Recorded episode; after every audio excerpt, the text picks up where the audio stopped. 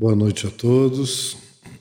A gente saúda inicialmente com muita alegria, pela gratidão, pela satisfação de nos reunirmos.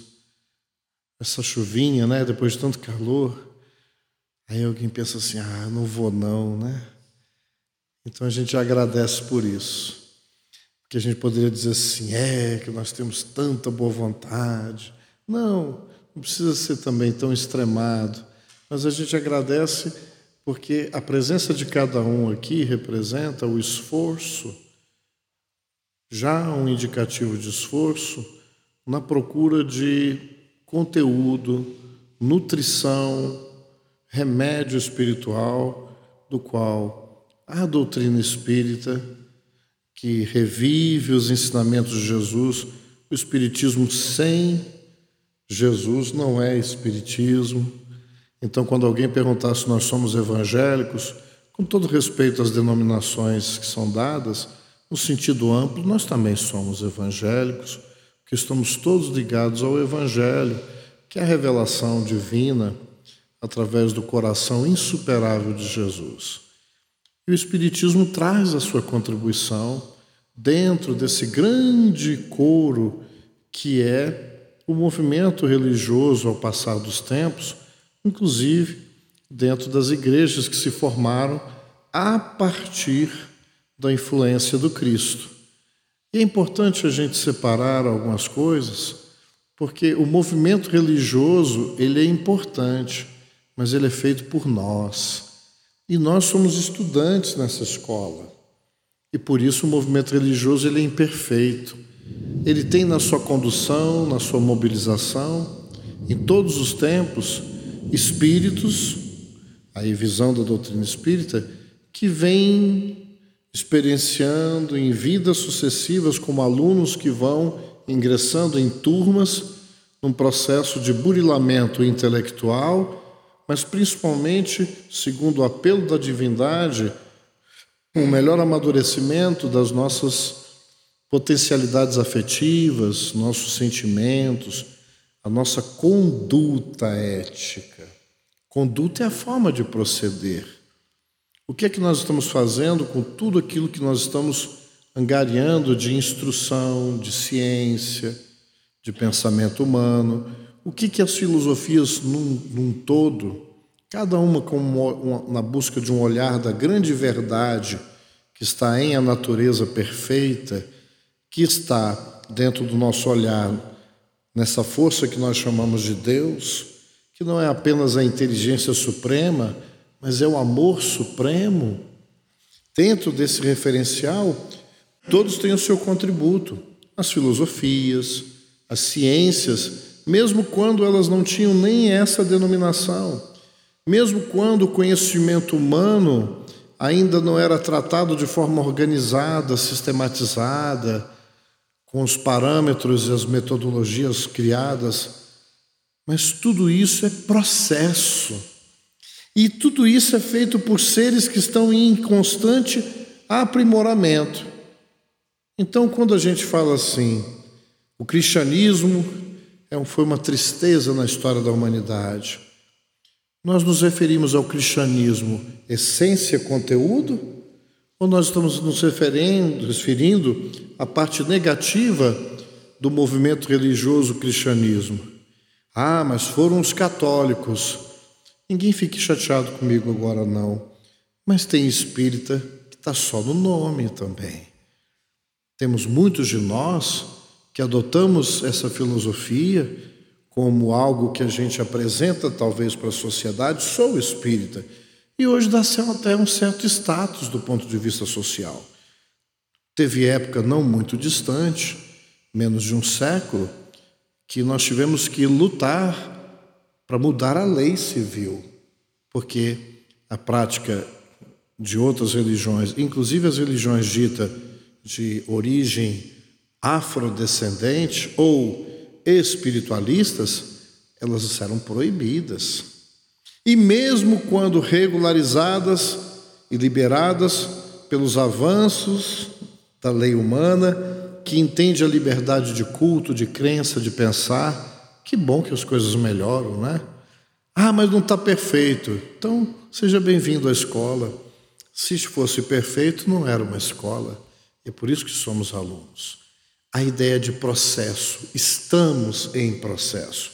Só que cada um de nós determina o seu ritmo. Tem gente que quer aproveitar com melhor qualidade o tempo de investimento de vida aqui. E o que, que acontece? Esses contributos ou as perturbações em nome de um conteúdo sublimado, quem fez? Foi Jesus, foram os grandes espíritos missionários reencarnados ao longo do tempo, não apenas dentro das searas religiosas cristãs. Ou alguém tem dúvida da grandeza de um espírito encarnado na figura de um Buda, no pouco que a gente sabe dessa cultura tão bonita. Às vezes olhamos para os rituais, para as liturgias, que são belas, são tão belas e tão interessantes, que às vezes a gente fica só nela. Então, agir como um espírita já é um desafio, porque eu preciso, com todo respeito às práticas ritualísticas que nós, em outros tempos, também fizemos, descolar um pouco da toga, da vestimenta sacerdotal. Eu entro aqui, chego no Cirefe, eu acho o máximo, porque eu subo aqui quase dois metros de altura, pareço até que eu sou um espírito superior, superior só na altura. É claro que hoje isso aqui ainda tem uma simbologia. Quem está na mesa, nada contra o Djalma. Djalma não posso falar, vou falar por mim. Então a gente olha para o Djalma, claro, ele é mais evoluído, mas às vezes não é bem assim. Nosso irmão tem os seus méritos, eu também, mas no Espiritismo a consciência lúcida, antes mesmo da humildade, diria: é necessário estar, inclusive, à frente, no sentido de organização, transmissão, colaboração, cooperação para que a gente se esqueça, não se esqueça de que, não vou falar pelo Djalma, estou só usando como exemplo, mas eu preciso olhar para mim e entender que nós já temos muito esclarecimento, mas a conduta ainda não reflete, de repente, aquilo que se espera daquilo que já se sabe. Porque sabedoria não é ter informação só. Sábio é aquele que, com a informação que tem, vive o que sabe. E vive bem. Mas vive bem no sentido amplo, que esses códigos, essas, essas, esses conteúdos que nos falam da transcendência, nos falam não de como ganhar o nosso primeiro, nosso segundo, terceiro, quinto milhão, que não é nada errado, viu? Mas infelizmente nós nos esquecemos que não apenas no Espiritismo, mas há dentro de cada ser, inclusive já estudado pelas academias, o caráter do sagrado é inerente à estrutura psicológica do ser humano. O caráter da transcendência, hoje, de forma já mais quase que impossível de se aceitar, as academias estão se rendendo aos conteúdos dos quais eles já falam. Espiritualidade. Não estão falando de espiritismo, mas entendendo, se rendendo à realidade de que o ser humano não é só matéria, de que todas as expressões fenomênicas que manifestam a afetividade, os sentimentos, aquilo que nós chamamos de virtudes, de caráter, no sentido positivo, e daquelas que estão desvirtuadas.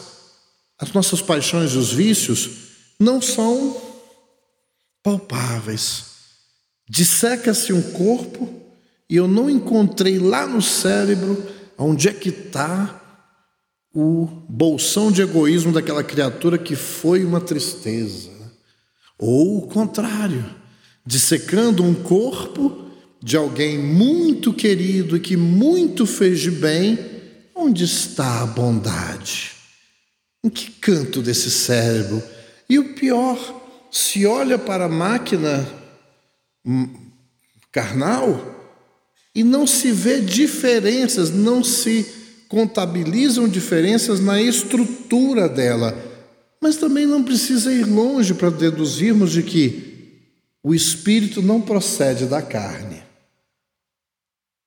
Porque nós temos, às vezes, dois computadores, você entrega para duas pessoas iguaizinhos, a mesma configuração, os mesmos itens, as mesmas placas, igual, um gêmeo do outro. Simples e ignorantes, como a gente fala na doutrina. Entrega para um, entrega para o outro. A partir daí, um vai ter a liberdade de instalar todos os programas que quer. O outro instala outros. E não é só a questão da instalação dos programas, é um utiliza bastante, outro utiliza menos, outro utiliza para produzir, para poder criar coisas, para facilitar a vida, para fazer coisas não só para o seu bem, como o bem do outro. O outro pega a mesma tecnologia e pensa: onde eu vou aplicar um golpe? Qual é a diferença? Na máquina? A diferença está na escolha no exercício da minha vontade, esclarecida ou em falta.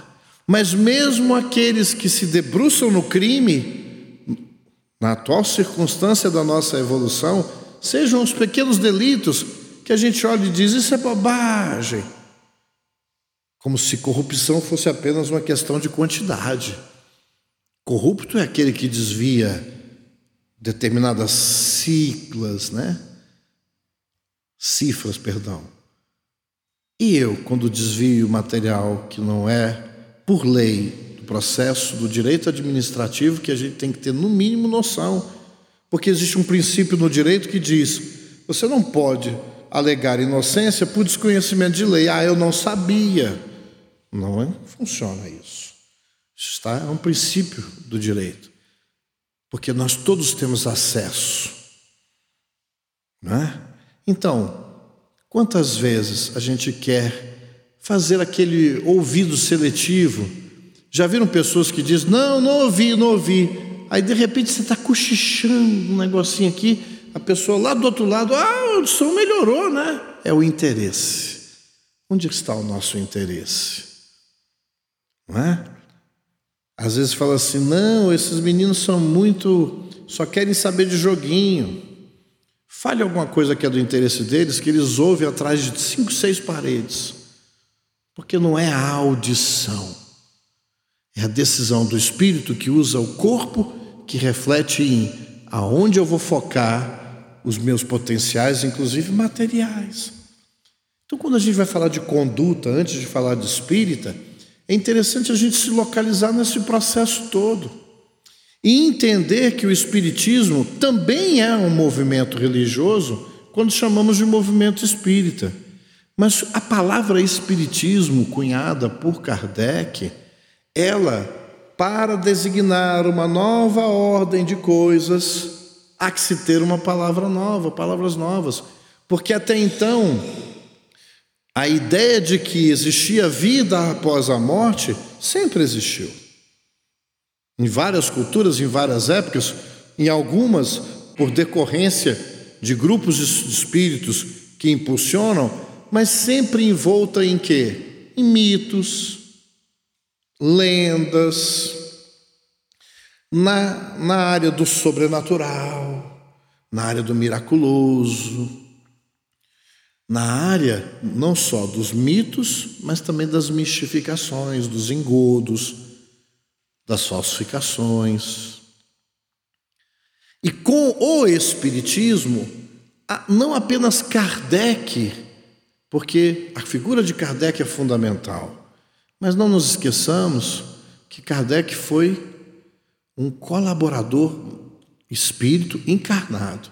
Mas a doutrina não é de Kardec. Quando alguém fala doutrina kardecista, gente, não sejamos tão chatos e fundamentalistas até dentro da doutrina. Estamos falando de conduta. Porque outra, outro dia eu falei, a doutrina kardecista. Gente, quando eu terminei de falar, tomei uma aula meio de bronca. Você já deveria saber. Aí também não posso falar quem é, mas posso contar o caso. A doutrina dos espíritos. Não, o senhor está certo, mas quando eu falei, eu me referi a isso. Mas está errado. Não pode falar. É a doutrina dos espíritos, não é de Kardec. É porque, como a gente está num mundo em que está tanto conteúdo e tanta informação, que às vezes para algumas pessoas falar que é de Kardec, é de, ah, então não é, por exemplo, candomblé, não é umbanda. E não é para diferenciar, para dizer que nós somos melhores, não, é porque é diferente. E aí, de repente, a gente fica que nem os fariseus da época do Cristo, procurando aquela. Não, aqui é essa frase. Não, é esta postura. Todos fixados na superfície do ensino todos fixados na superficialidade das posturas, do culto, do rito. Mas a prática, o exercício ético esperado, o Cristo os repreendia a todo momento. E quando nós falamos dos fariseus, fariseus era como se fosse uma, uma facção política religiosa já das subdivisões do judaísmo. Existiam outros com características predominantes diferenciadas. E todas essas divisões muito mais focadas em elementos de diferença muito pouco importantes. Porque a essência da primeira revelação, estampada e caracterizada muito na figura de Moisés, ela é divina, porque ela é o que? O contributo de Deus que chega até os homens e é muito mal interpretada por nós, mais do que mal interpretada, muito conduzida principalmente para interesses muito imediatistas que são da matéria. Esse é um problema que se repete e que nós podemos observar na doutrina espírita. Cheguei aqui, sentei naquela cadeira quando o Djalma me falou, estava tão bom. E de repente a gente às vezes corre o risco de ser contaminado, de achar que aqui é o lugar melhor, porque aqui mostrou um progresso. Não, aqui é um lugar de trabalho. Progresso só o meu coração, os que convivem comigo é que vão saber se os meus atos correspondem na prática àquilo que de repente eu já dou testemunho de intelecto. Existem para não ficar muito difícil o entendimento, existem hoje criminosos do ponto de vista material que são inteligências fenomenais. Dirigem e coordenam no mundo físico grandes máfias. Não é assim? Instituições organizadas e que têm entre os seus recursos um domínio, um conhecimento superior da própria legislação jurídica. E como é que eles usam isso? Como é que nós vamos usar isso a nosso favor para fazer o quê? Para a gente burlar a lei, para quê? Para ter o resultado daquilo que vai atender ao meu ego, a mim, com porque e por que criminoso? Porque eu vou crescendo nessa atitude de rompimento da ordem, da legalidade, e pensando: o mundo é dos mais espertos. Se você tiver prejuízo decorrente da minha ação, problema seu. Eu vou conseguir o meu lugar, nem que seja necessário roubar. E tem vários tipos de roubo, tem os sofisticados. Então eu vou criando condições para dizer: não, e quando eu sou pego, e quando me prendem, quando eu não me conectei com a realidade dos propósitos maiores da vida, quantas vezes eles dizem na frente das câmeras: Você se arrepende? Não. Você não se envergonha de ter sido pego? Porque conduta é o resultado de um processo de maior ou menor consciência. Nós temos consciências do que é o bem e o mal? Será que o bem é só o bem para mim? Será que o bem é só o bem-estar material? Porque essa ilusão de que quanto mais eu retenho de benefícios materiais, quanto mais eu retenho de poder material, eu satisfaço a mim, eu satisfaço a um ego doente, por isso é egoísmo. E ego é uma estrutura da minha personalidade, da minha psique. E a psique é o quê? É o espírito. A mente é o reflexo, é a, é a zona de ação do espírito. E antes de elaborarmos os nossos pensamentos, que plasmam as nossas ações, antes deles é o sentimento mobilizado pela vontade, que é ao mesmo tempo leme e motor, que diz: é para cá que eu vou. Quantas pessoas se movem e dizem bom dia, e o sentimento lá por trás é: vai dizer bom dia só para poder fazer uma carinha de bom, para não chamar atenção. Mas o sentimento base é que se dane. Estou falando bom dia para não chamar atenção, porque o meu propósito é, quando ele cochilar, se tiver no meu caminho, eu passo por cima. Parece forte o que eu estou fazendo? Muitos de nós, se não nesta experiência ou em outras vidas, já fizemos daí para pior. Então, hashtag estamos juntos, ninguém se sinta mal, porque nós aqui, encarnados na Terra, Somos espíritos caracterizados por graves semelhanças. Somos espíritos que escolheram, dentro da sua história de trajetória recente ou não, evoluir à base da escolha de eu sei o que é certo, mas vou escolher fazer errado para testar. Isso é rebeldia. Tu chega na escola, no primeiro dia da escola, não tem aquela coisa que parece chata demais. O diretor vai dizer como é que funciona a escola, quais são as regras.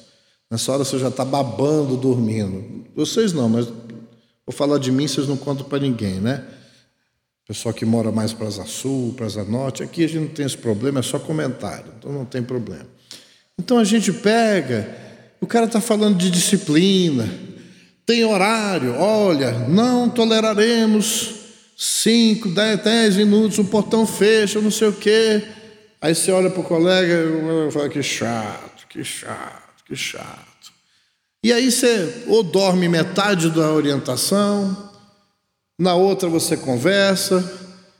Hoje em dia tem esse negocinho que é uma bênção e uma praga, não por ele, mas pela forma como a gente utiliza. Aí eu vou, porque hoje ele virou também o que? Rota de fuga. Deixa eu ver se tem alguém fugindo da palestra aqui, teclando. Se tiver alguém acompanhando alguém muito grave em casa, a gente perdoa, se não, também perdoa também.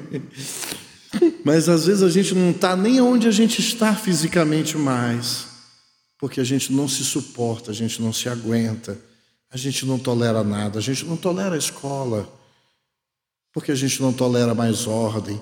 É o espírito rebelde que ainda não entendeu que a norma que vale para mim, que vale para fulano, ela não é ruim, porque se eu libero geral, todo mundo tem a escolha de fazer o que quiser. E se todo mundo faz realmente o que quiser sem consequências, eu fico pensando, se o que eu desejo fazer, todo mundo tiver a mesma condição de fazer, será bom para todo mundo? É uma forma da gente evitar que a gente faça. Porque na nossa loucura de estarmos aqui e acharmos que nós temos que satisfazer sem limites todo e qualquer desejo apenas sensorial, é reduzir a nossa vida a apenas sobreviver. E para sobreviver basta só respirar, comer, excretar e copular. Olha que coisa triste. Que os animais fazem isso e fazem isso sem problemas éticos porque eles obedecem a uma inteligência perfeita que é o instinto. E nós, já que estagiamos no processo evolutivo, em todas essas áreas, temos o instinto, mas já conquistamos a razão. E já deveríamos estar lapidando o sentimento, que é agora isso que difere, porque inteligência por inteligência está provado que não basta, porque nós temos hoje as mentes mais brilhantes do mundo e gente morre de fome. E as mentes mais brilhantes são aquelas que são capazes de entrar na psicopatia, porque não existe psicopata com demência intelectual. Existe um grave embotamento da afetividade, uma grave ruptura das emoções, porque nós somos seres muito mais complexos, muito mais ricos na nossa caminhada.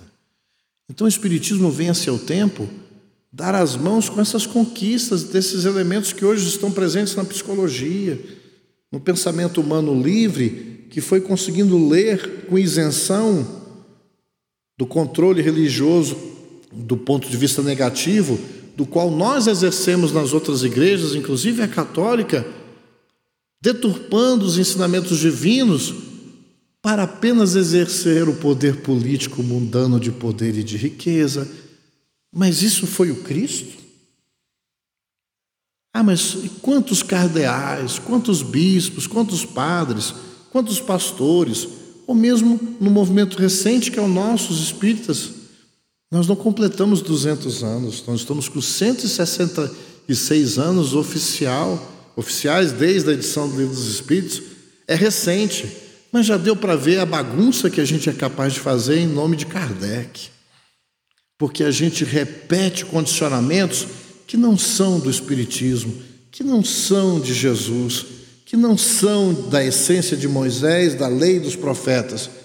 São os nossos vícios, dos quais nós usamos a capa da religião, ou a capa da ciência, ou a capa da filosofia, ou de qualquer outra instituição nobre, para esconder os nossos reais interesses que é de chafurdarmos, que é de exercermos poder para satisfazer o meu ego doentio, a minha vaidade, porque é isso que me alimenta. Enquanto Jesus diz que a sua fome e a sua sede é saciada com a alegria de poder servir a Deus através de servir a humanidade. Aí a gente fala, que lindo! Aí conversa sobre isso fala sobre a conduta que deveria ser espelhada no modelo e no guia. Nós temos um modelo e guia para a nossa conduta. É Jesus. Aí as pessoas falam: Ah, então a conversa acabou, porque isso é só Jesus, eu não dou conta, não. Vida aí fora é diferente, Maurício. A selva aí é toma lá da cá. E aí nós nos dizemos cristãos, mas quando transpomos esse portão, estamos dizendo que é toma lá da cá Historicamente, a gente sabe de onde veio o toma lá da cá. Chama-se lei de Talião. E lei de Talião não é primeira revelação. Até a gente encontra lá. Porque na primeira revelação, ou nos livros da Bíblia, não está só a revelação divina. Ali também tem livros que registram a história nossa como povo, cometendo erros, equívocos, para tentar se ajustar na comunhão com Deus. É o homem em busca de Deus, fazendo todas as trapalhadas possíveis, como até hoje. Porque a gente faz as trapalhadas, sofre as consequências dos nossos erros, porque quem desarruma a própria casa vive na casa insalubre. O meio ambiente nos atormenta é porque individualmente e coletivamente nós contribuímos para esse processo. Eu não, então, deixa eu te dar uma boa notícia e uma má notícia. Você não está aqui pela primeira vez. Se você está encarnado no planeta Terra e nesse país, é porque você está no lugar onde você devia estar, com os comprometimentos, com os valores já conquistados, mas também com os débitos que você tem com a lei cósmica, que é a lei divina. Porque todos nós, de alguma forma, por não educarmos a nossa conduta no diapasão da lei de amor, que em sinônimo é a lei de Deus. Por que, que a lei de Deus é a lei de amor? Porque Deus é perfeito. Ele é amor. Porque todo gesto de Deus é de profundo amor e misericórdia. O Deus de punição, de castigo, de maltratar. Fomos nós que inventamos. Esse Deus, eu concordo com os meus amigos ateus. Se vocês não acreditam nesse Deus, então eu também estou com vocês, porque nesse Deus eu também não acredito. Porque o Deus que eu aprendi, não apenas a crer, mas a saber, ter certeza, é um Deus que não é humano, que não é a minha imagem, porque ele não tem limites como o meu braço tem, como a minha mente tem. Ele é a mente das mentes. Deus é aquele que criou algo que é infinito. Se ele criou o infinito, é maior que o infinito. Se eu hoje sinto amor, eu sinto algo que eu estou aprendendo a refletir, do qual eu não criei. Ou vocês acham que vocês criaram o amor? Mesmo o amor que vocês sentem, porque ele veio de fábrica em semente para você. Porque Deus não criou apenas o um mundo tangível. Deus criou o princípio inteligente que derivou no processo evolutivo do espírito que eu sou, com todos os potenciais. Então Deus é que criou o amor. E tudo que Deus faz não tem falha. Então, eu era pequeno e falava: "Tá errado, mamãe. Deus errou". Minha mãe morria de rir. Falei: "Aonde, meu filho?" "A jaca, mãe. Jaca tinha que ser no chão. Deus errou". Vocês não acham que a jaca tinha que dar no chão, não, também? Mas não tem erro. Aí ela falava assim: onde mais Deus errou? Você vê que menino ruim que eu sou, né? Desde pequeno, já arranjando problema com Deus, né? Que mais, meu filho? Minha mãe queria conversar para saber o que, que tem na cabeça desse espírito. Pequeno, mas uma tristeza, né? Já desde pequenininho tem que estudar ele mesmo, para saber como é que vai tratar. Que mais, meu filho? Pernilongo, mamãe. Deus não pode ter feito pernilongo. Ele fez, fez errado. E a gente é por não entender que até o pernilongo, até a jaca que dá em árvore tem um porquê. E aí a gente vê aqueles que são da área brilhar os olhinhos falando da perfeição no reino vegetal, do mundo microbiológico, da harmonia e do equilíbrio que se faz, que o ser humano nem desconfia e existe desde sempre. Que inteligência está por trás disso? Quem criou aquilo que hoje, mesmo a mais alta tecnologia, não consegue reproduzir? Num ferrão de uma vespa, que para poder dar o alimento dentro de outros insetos para os seus, as suas larvas, injeta uma quantidade X da sua toxina que nem os aparelhos mais sofisticados conseguem reproduzir, porque quando fizeram isso em laboratório, ou mataram o inseto, ou não deixaram no ponto que era necessário para que as larvas pudessem se alimentar sem matar a vítima. Uma harmonia dentro do ecossistemas que nós vamos entendendo. E nós olhamos para fora e ao mesmo tempo vemos a beleza do próprio corpo físico. E ficamos pensando: será que esses 40, 50, 70, 80 anos que aqui estou. Tem qual propósito?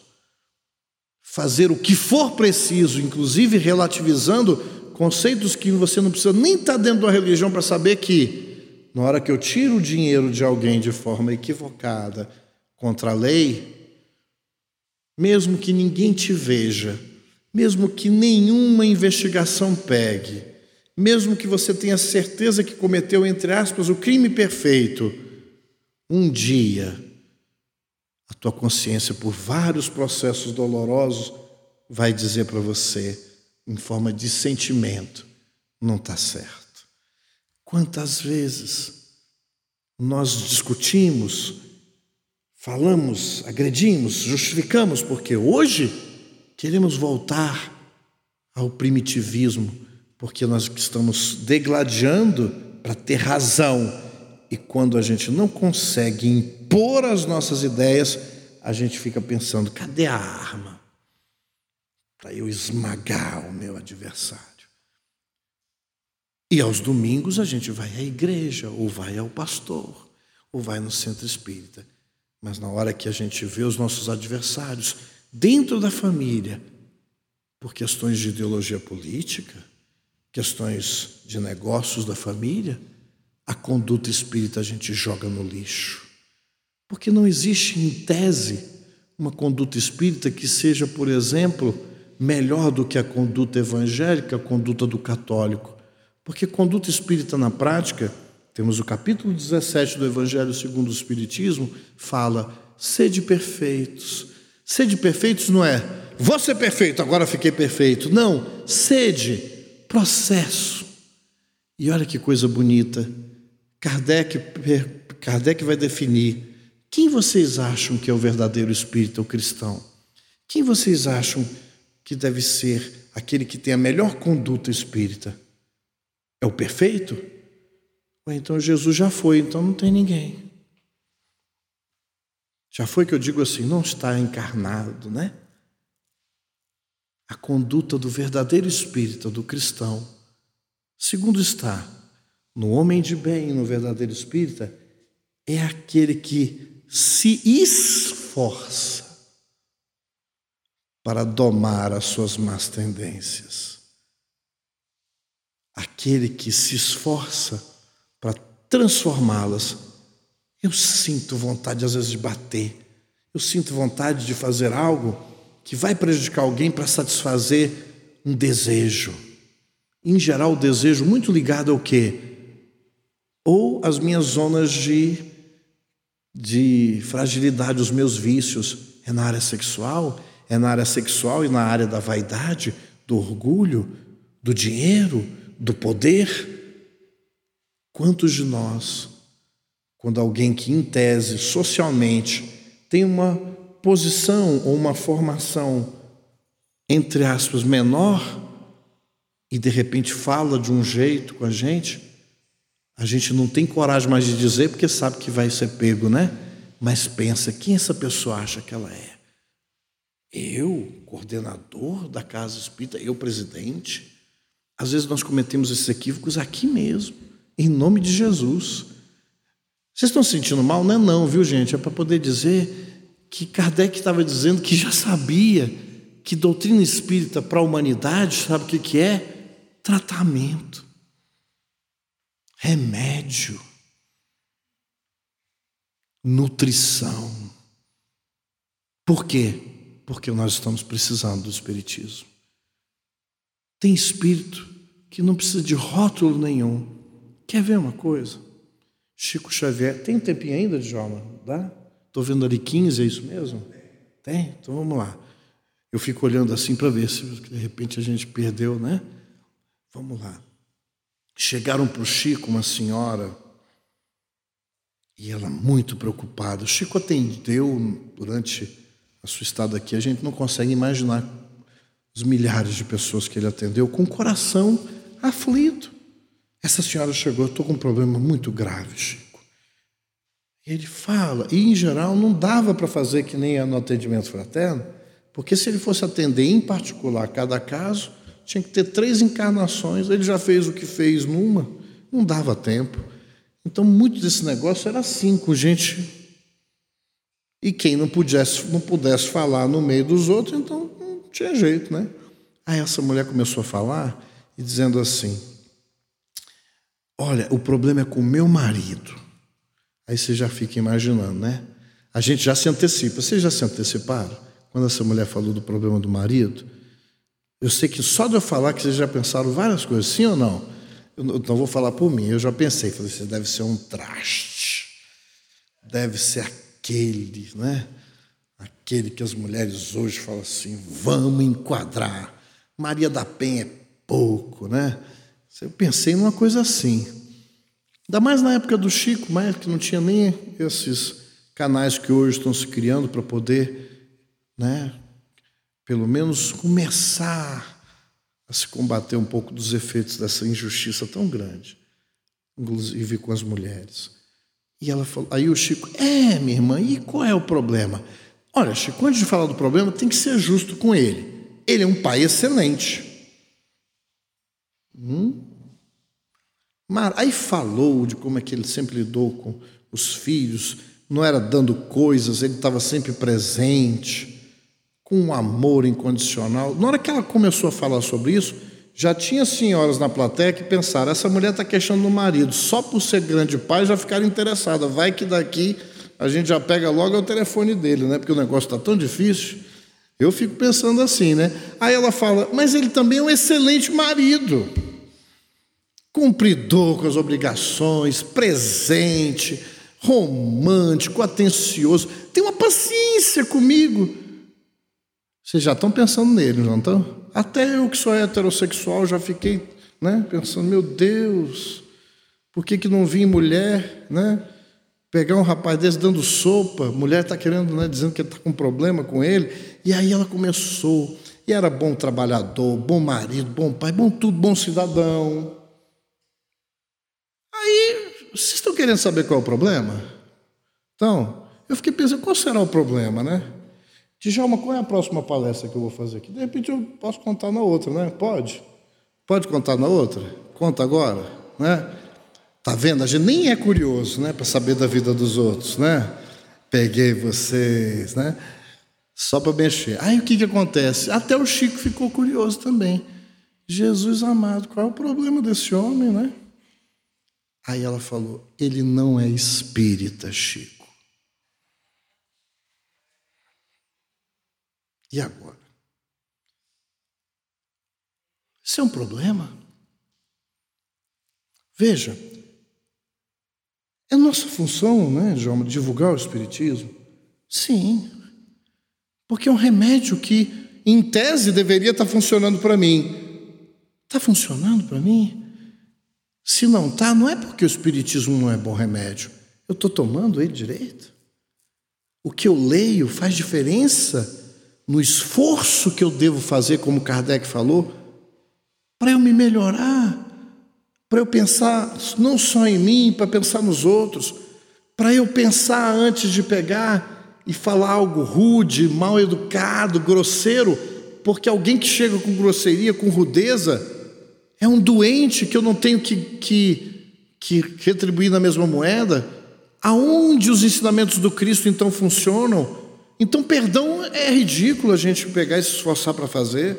E nós não entendemos o perdão, que parece que perdão é a gente falar assim, dar um passaporte livre para as pessoas fazerem besteira de novo com a gente. Não, perdão, eu estou dizendo assim: o que você fez é inaceitável.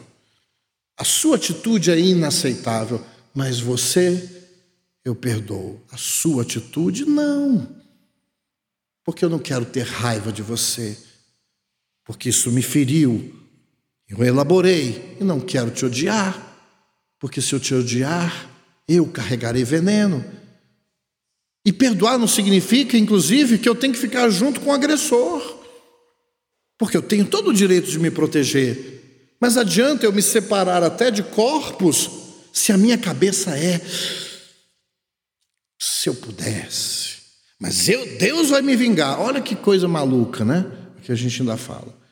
Como se Deus. Porque Deus não faz vingança. E Deus não quer castigar.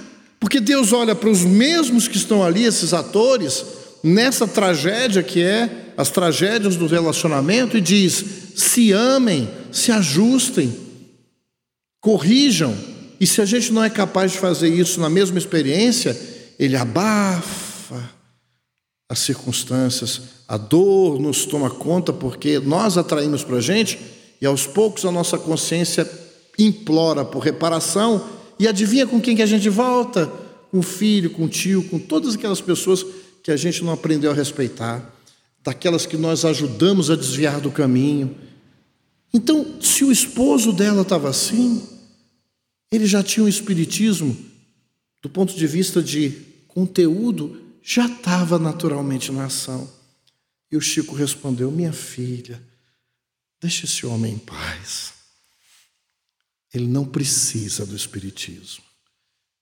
Ele já vive isso. Eu acho que ele foi bem indulgente com ela para dizer: siga o exemplo dele. Ame o seu esposo. Mas nós continuamos amando apenas aquele que nos devolve na mesma moeda o amor. Isso é amor? Ah, eu amei tanto Fulana mas quando ela me largou, me trocou pelo meu amigo, pelo vizinho, cachorra, não gosto mais dela, odeio. Então não era amor. Ah, mas a gente não vai ter o direito de ficar triste? Sim. Mas quando eu amo a pessoa, meu coração racha. Eu penso, ela não devia ter feito isso, mas eu não vou me igualar a ela. Eu quero que ela seja feliz, porque quem ama não prende, liberta. Minha esposa, vou dar um toque aí para vocês. Quem tem um casamento estruturado, não é perfeito, estruturado, harmonioso, deixa eu dar uma boa e uma má notícia. Vai ter que entregar. Porque a desencarnação vai vir, às vezes não vem no mesmo tempo. Então ame sem possuir. A saudade pode doer, mas olha a grandeza de dizer: meu esposo está tão ruim, tão ruim, ficou tanto tempo doente. Às vezes a gente não quer que isso aconteça. E às vezes não é fazer pressa para ele desencarnar rápido, é dizer: Ô oh, meu pai, abrevia a dor dele. E na desencarnação agradecer a vida que teve e pedir para ele ficar bom. Não quer dizer que você não sofra, não chora. Veja que a conduta espírita nos leva para um patamar de conduta, nos pede uma conduta diferenciada, de respeito, de liberdade, de alegria, por mesmo entre dores e sacrifícios materiais, a nossa consciência dizer: é, meu filho, é assim mesmo. Mas a gente quer uma vida sem dor física nenhuma. Não é que a gente procure isso, mas eu não posso permitir que as vicissitudes, palavras que Kardec usou com os espíritos, que são essas adversidades da vida. Quer dizer que se em tempo de tempestade eu me desestabilizo por dentro, basta uma desinteligência na minha família e eu vou criar justificativas para dar vazão ao meu primitivismo do qual eu estou aqui para reeducar as minhas potências da alma. Maurício, mas eu sinto vontade às vezes de matar. Que bom, meu filho, que está só na vontade e você já está se segurando. Da próxima você pensa, não estava no seu juízo para fazer isso que fez comigo. Na outra, por você insistir no que é bom. Insistir no que é bom, a gente tem um nome bonito, chama perseverança. Insistir no que é ruim chama-se teimosia, rebeldia. Como saber o que é bom e o que é ruim? Espíritas, amai-vos e instruí-vos. Espírito da verdade. Aí nós ficamos às vezes 40, 50 anos numa casa espírita, ligados no automático. Chega aqui, Vamos fazer o estudo sistematizado? Não, eu fiz em 1945, nem tinha esse nome. Não, não, estudo o livro dos Espíritos, para quê? Eu já fiz. Se nós já tivéssemos sedimentado todo o conteúdo da doutrina, no mínimo as 414 obras, só da pena de Francisco Chico Xavier, com esse patrimônio, e nós, me perdoem, fiquem, me queiram bem, é necessário olhar para a nossa conduta como companheiros de movimento espírita, como companheiros em casa e pensar: eu estacionei na minha zona de conforto? Eu estou só esperando chegar a desencarnação? Ou eu posso pensar que tudo precisa evoluir? Tem casas que eu estou indo, e eu dou até essa sugestão para vocês aqui, que tem palestras mas já tem palestras que eles estão diminuindo e deixando não só cinco minutos, 20, 25 minutos para ver mais interação. Investir nessa tecnologia, não porque a gente tem que estar no Instagram e no Facebook, mas eu fico pensando o que Kardec não faria tendo acesso a isso, não priorizando, esperando ter uma estrutura que nem é de um estúdio de televisão profissional mas eu fico imaginando se desse um iPhone para esse homem, o que, ele não ia fazer. Não para empurrar e impor a doutrina, mas para que o seu conteúdo luminoso pudesse chegar das formas que podem acessar o coração da criança, do adolescente, do jovem, para que os adultos também, que não podem deixar de ser jovens, o corpo envelhece, mas a alma precisa ter aspirações, planos, porque nós não vamos morrer, nós vamos desencarnar. Qual é o objetivo da sua conduta como espírita em casa? Não tem nada para melhorar com seu filho, com sua filha, com seus parentes? Não tem nada para melhorar no seu relacionamento com a sua esposa, com seu esposo de 30, 40, 50, 60 anos? Sério que não tem? Pergunte ao seu coração não para se sentir mal, mas para poder brilhar o teu olho. Porque nós fazemos tantos planos para a casa que a gente queria conquistar, para o carro que a gente queria ter, para o curso que ia nos dar. E quais são os planos para que eu melhore a minha forma de sentir a vida? Porque se eu melhoro o meu diapasão de sentimento, no diapasão, ou seja, na mesma sintonia proposta pelo Cristo. Esse é o esforço de ser melhor hoje do que fui ontem, nas coisas simples. Eu botei um compromisso para 2023, mas não só aquelas promessas de 10, 20 promessas lá no dia 31, não. Todo dia eu repactuo. Não vou reclamar. É uma coisinha que eu posso melhorar. Porque eu já me percebi que basta eu começar a conversar que eu vou reclamar. E na hora que eu reclamo, eu emendo para um probleminha maior que vocês não têm, graças a Deus, que é um tal de falar mal dos outros. Que você reclama, vai reclamar de quê? De alguém, não é? Não é só da vida. E aí eu falo da conduta espírita, mas basta sair do portão em que tem maior liberdade para falar besteira e eu tô reclamando, daqui a pouco eu estou reclamando. Se for do governo, então vai dar prazer, do, do, de agora, de outro, né? aquele prazer mórbido. E estou falando, toda vez que der vontade de falar mal de alguém, eu paro. E se sair, tudo bem, já foi. Na primeira oportunidade, faz uma prece e manda uma boa energia para aquele desgramado ou desgramada que você disse que não presta. Não foi Jesus, a fórmula não é minha, senhores e senhoras. Sede perfeitos. Ouvistes o que foi dito. Amarás o teu próximo e odiarás o teu inimigo. Eu, porém, vos digo: amai os vossos inimigos. Orai por aqueles que vos perseguem e caluniam. Sede perfeitos como perfeitos é o vosso Pai.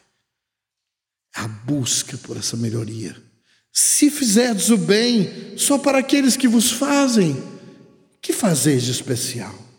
Não fazem assim os fariseus, os publicanos, que eram os hipócritas da época.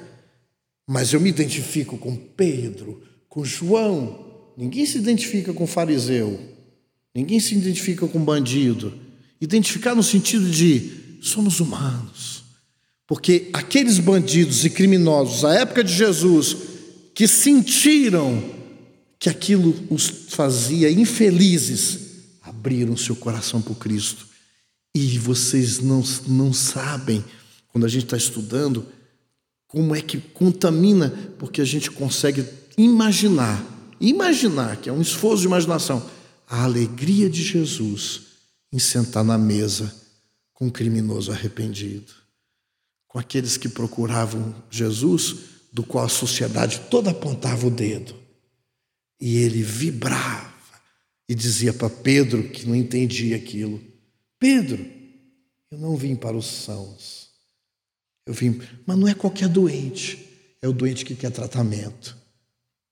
Então, meus irmãos, eu estou aqui no púlpito. E não é porque eu sou humilde, não, porque eu não sou.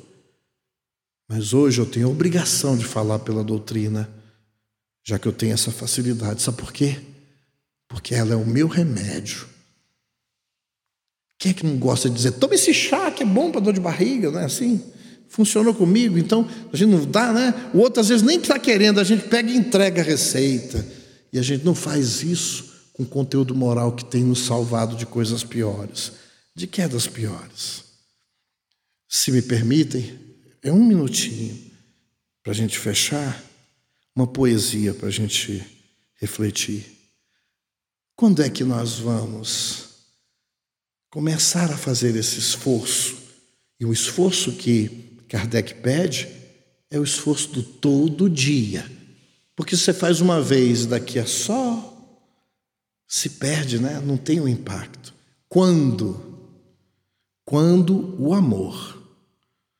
O amor, quando prestativo, gentil, brando e benevolente, estende mãos a toda a gente em seu labor construtivo.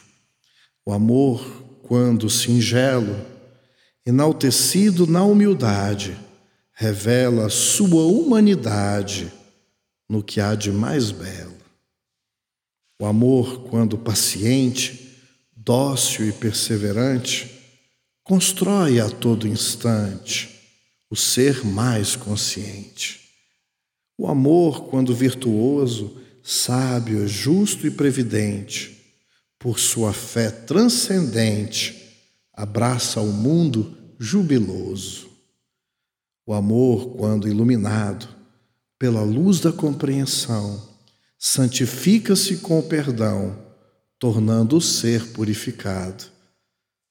Quando enfim o amor em nós se impor, vencer o medo, a morte e a dor, quando por fim se estabelecer e crescer, quando assim tudo suportar, sem mesmo se incomodar com fracassos e desilusões, quando não impor condições, nem listar restrições para doar-se por inteiro, eis o amor verdadeiro nos sentimentos meus e teus, renovando nos corações, reinando nos corações na presença de Deus.